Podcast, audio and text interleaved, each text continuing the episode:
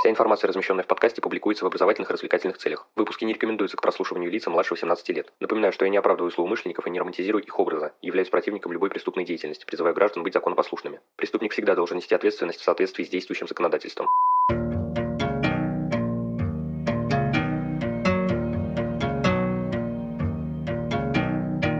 Всем привет, вы на канале Крим One, сегодня мы начинаем обозревать книгу Александра Бушкова «Русский Шерлок Холмс». В общем, без лишних слов, поехали! Книга представляет собой небольшое издание в твердом переплете объемом примерно 350 страниц. В ней автор рассказывает о развитии правоохранительных органов в царской России, а также самых известных сыщиках в отечественной истории. Рассказ начинается с реформ Петра, период которых известен ростом преступности, в первую очередь из-за беглых крестьян, дворовых и новобранцев. Борьба с преступностью возлагалась на воевод, хотя надеяться на них особо не стоило, так как и без этого у воевод было много работы, ввиду вышеуказанных царских нововведений. Были попытки решить проблему с помощью армии, но роль полноценной полицейской службы кадры тоже выполняли не очень. По этой причине в 1715 году Петром I была создана главная полицмейстерская канцелярия Санкт-Петербурга. Правда, три года она существовала только на бумаге, поэтому днем рождения полиции можно считать 25 мая 1718 года. Возглавил ее генерал-полицмейстер Антон Мануилович Дивьер. Данный орган, по сути, подчинялся только Петру,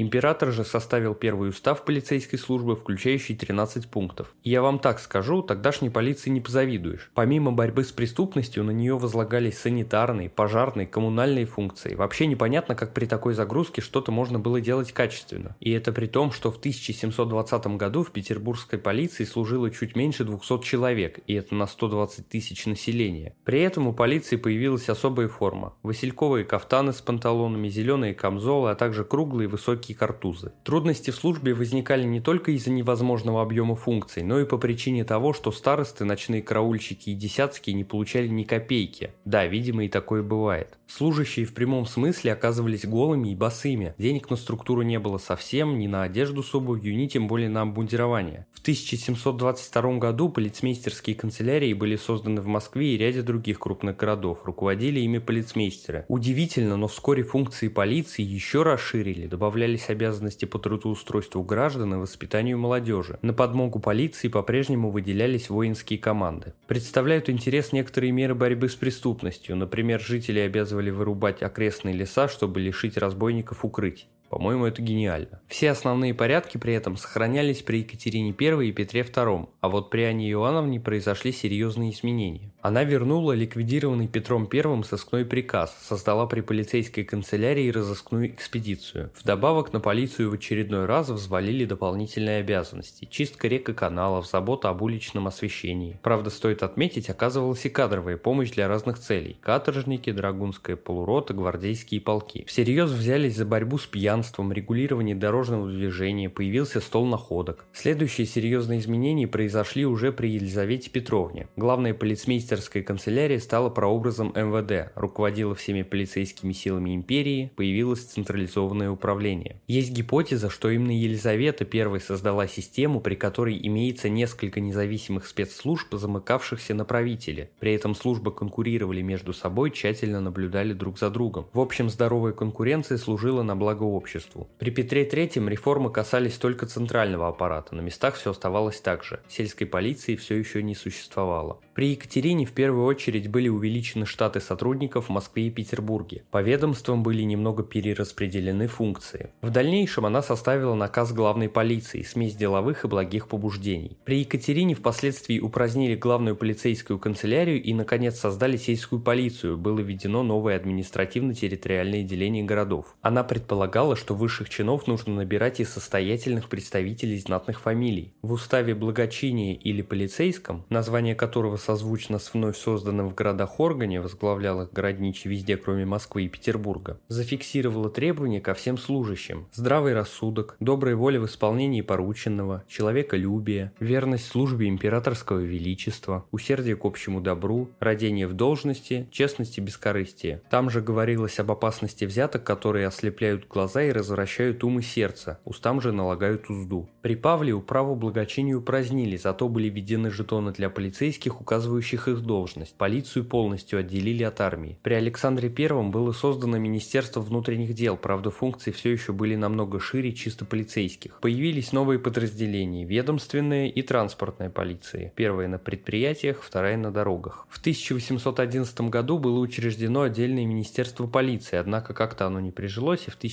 1819 году его упразднили. При Николае I попробовали решить проблему качественных кадров, и с армейских частей забирали солдат и переводили в полицию. Правда, военным это не нравилось, поэтому в полицию отдавали обычно самых бестолковых. Но кто из командиров отдаст хороших, правильно? Сельской полиции также были проблемы, никто не хотел туда идти, платили мало. Николай I сначала воздействовал морально, в принципе неудивительно, что это не помогло. Потом материально, путем поднятия оклада. Хотя это помогло тоже не сильно, нужно было в принципе больше кадров. Тогда в 1837 году провели реформы. Уезды поделили на станы. У каждого стана имелся свой пристав с рассыльным и десятскими соцкими в подчинении. Система оказалась эффективной и просуществовала аж до революции. В городах тоже произошли изменения, введены требования требований для поступающих на службу сотрудников на каждые несколько кварталов поставили полицейскую будку. Реформировал полицию и Александр II, убрал выборность чинов, добавил должность урядника, находится между становым приставом и десятскими соцкими. Были разработаны первые бумажные инструкции на разные случаи жизни, образцы документов и рекомендации. По сути, все это в совокупности составляло целые учебники. Через год открылась первая школа полицейских урядников, в которой учились три месяца. Чуть раньше появился институт судебных следователей. Немного обновилась структура органов в Москве и Петербурге. Они делились на участки, которые были разбиты на околотки, несколько тысяч населения, где, соответственно, появилась должность околоточного надзирателя. Они имели неплохое жалование, казенную квартиру и даже дрова. Это вам не хухры-мухры, между прочим. Однако имелась и другая сторона медали. Больше них работали только ломовые лошади. Весь букет обязанностей, который я называл ранее, этот бедный служащий должен был выполнять. Автор приводит пример. В один день некий околоточный Суточный выполнил 279 разнообразных поручений, а вы и дальше можете сидеть в соцсетях часами. Говоря о преобразованиях при Александре II, нельзя не упомянуть Федора Федоровича Трепова. Его имя, возможно, знакомо вам по делу Засулич. Именно в него она стреляла в упор, за что была в дальнейшем оправдана. На самом деле, это тема отдельного разговора, и надеюсь, что когда-нибудь запишу выпуск про эту изюминку в истории отечественного уголовного процесса, хотя напрямую криминалистики дело отношения не имеет. Автор описывает прекрасную карьеру Трепова. Вышел из обычной семьи, всего добился сам, имеет множество государственных наград. За свою службу сделал действительно много полезного для улучшения общественного порядка увеличил полицейские оклады, создал сыскную и речную полиции, охранное отделение, занимался благоустройством города, освещением, водопроводом, канализацией, починкой мостов и уборкой снега. За работу его хвалил и Анатолий Федорович Коня, знаменитый правовед, и это при наличии критики Трепова по делу Засулич. Вместо давних будочников службу теперь несли городовые, набирали их не отжимом у армейских командиров. Должность мог получить любой, брали сильных, грамотных, желательно женатых. Принятых брали в полицейский резерв, офицеров в случае необходимости бросали в бой. Обучали кандидатов серьезно, как теории, так и практике. Занимателен следующий момент. В основе самообороны лежала борьба джиу-джитсу, по которой петербургские полицейские однажды на соревнованиях победили японских коллег. Александр II учредил и первую чисто полицейскую награду за беспорочную службу в полиции. Вручали ее по результату пяти лет работы, то есть за всю жизнь можно было получить ее не раз. Позже появилась медаль за усердие. Таким образом, сегодня мы с вами пробежались по истории русской полиции вплоть до конца 19 века и в следующем выпуске продолжим говорить о начале 20 столетия, а также самых известных сыщиках того времени. Что ж, на этом данный выпуск подходит к концу. Благодарю за то, что дослушали его. Следите за подкастом, ставьте оценки, пишите комментарии. Вступайте в группу ВКонтакте и подписывайтесь на инстаграм Крим One. Оставляйте свои вопросы и пожелания, мне будет приятно. До новых встреч и помните,